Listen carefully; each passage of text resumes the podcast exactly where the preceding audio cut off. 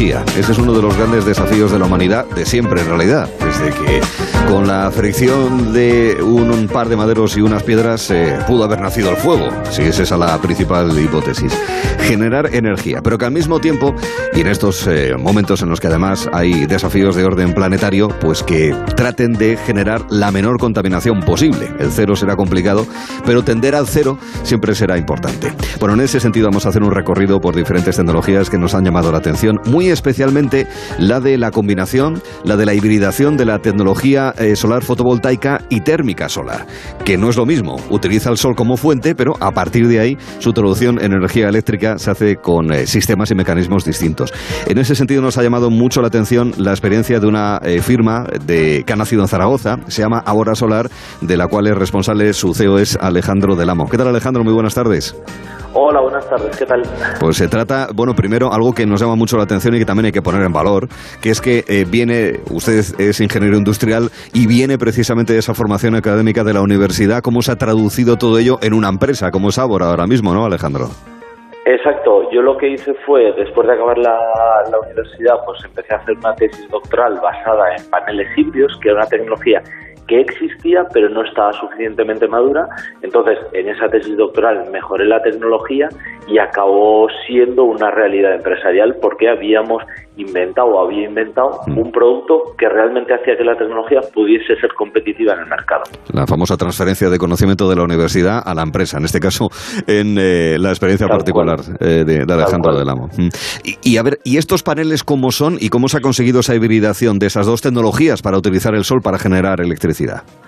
Pues mira, te cuento el principio, es muy básico. Normalmente la gente conoce la tecnología fotovoltaica que produce electricidad o los colectores térmicos que calientan agua. Entonces son dos tecnologías que han ido madurando, pero se ha dejado un poco en olvido la tecnología híbrida, que ya existe hace 50 años, pero que era muy ineficiente. Para que tengamos una referencia, la fotovoltaica tiene un 20% de rendimiento, colector térmico en torno al 75% de rendimiento y el híbrido estaba en torno al 25%. Entonces, el concepto para mí fue, oye, tiene el 25%, pero podríamos mejorarlo. Y yo lo que me di cuenta es que su rendimiento era muy malo. Entonces, en esa tesis bajé un poquito a las ecuaciones más fundamentales y vi dónde estaba perdiendo toda esa energía. Y al final la filosofía que hay detrás es el consejito de la abuela, dejar de derrochar, ¿no? Entonces, oye, pues si estamos perdiendo por aquí, ¿cómo podemos evitar que pierda? Y poquito a poquito ha sido un camino hasta conseguir actualmente el 89% de rendimiento certificado. Es decir, que no es lo que lo digamos nosotros, sino que realmente hay un laboratorio que ya ha acreditado que eso es real. Y ha sido un camino de poquito a poquito en 2012 saqué un panel con el 65% de rendimiento y poquito a poquito hemos eh, mejorado la tecnología. Siempre con un objetivo. ¿eh? ahora mismo es el panel más eficiente del mercado, sí, pero la clave es que sea el más rentable. Porque si no es rentable, no está en, nuestros, en nuestros edificios. Es que las tecnologías se pueden desarrollar, pero eso tiene que estar fuera del laboratorio y tiene que ser rentable para que todo tenga sentido, porque al final el mercado es el que marca eh, esa pauta y si no, pues entonces son tecnologías que no pueden salir adelante en, este mundo, ¿no, Alejandro? Exacto. Yo siempre, en mi análisis durante la tesis y ya estando en el mercado, decía, ostras, al final la solar porque se ha instalado o porque hay una normativa, estilo código técnico, que nos obliga a instalarlo, o bien porque se ha subvencionado. Pero entonces, si se necesita subvención o normativa, significa que no es rentable. Mm. Porque en el momento que es rentable, no hace falta ya normativas, directamente el mercado lo demanda. Y eso es lo que nos hemos encontrado, que el 100% de nuestros clientes lo ha instalado sin necesidad de cumplir normativa y sin subvención. Mm-hmm. Que es lo importante, es rentable en sí misma. Mm. Pensando en los clientes, ¿qué, tipo de, destinatarios eh, más habituales puede tener un panel de estas características, Alejandro? Pues eh, al final cualquier edificio que consuma agua caliente o calor seguro va a consumir electricidad. Por lo tanto, lo que produce el panel, que es electricidad y agua caliente, lo va a aprovechar el edificio. Entonces, Obviamente por economía de escala el sector terciario industrial es un sector que nos está yendo muy bien a nivel de residencias de ancianos, de hoteles, de hospitales, de procesos industriales, pero también en nuestras viviendas, en un edificio colectivo. Oye, pues si tenemos una cubierta que podemos aprovechar para reducir los consumos de calor, las facturas de gas y a la vez de electricidad, pues mil sobre Mm. Un, tema no menor, eh, lo que mencionaba anteriormente Alejandro, el tema de normativa. Luego, además, teniendo en cuenta que cada ayuntamiento, cada comunidad autónoma, luego el Estado. Es decir, el, tema de la normativa para que favorezca este tipo de instalaciones, eh, ¿cómo está, Alejandro? ¿Qué opinión tiene? Bien, por un lado hay unas, unas normativas que obligan a la instalación de energías renovables en el edificio, por ejemplo el código técnico, y luego están los incentivos que están que están viniendo desde Europa para que poco a poco descarbonicemos.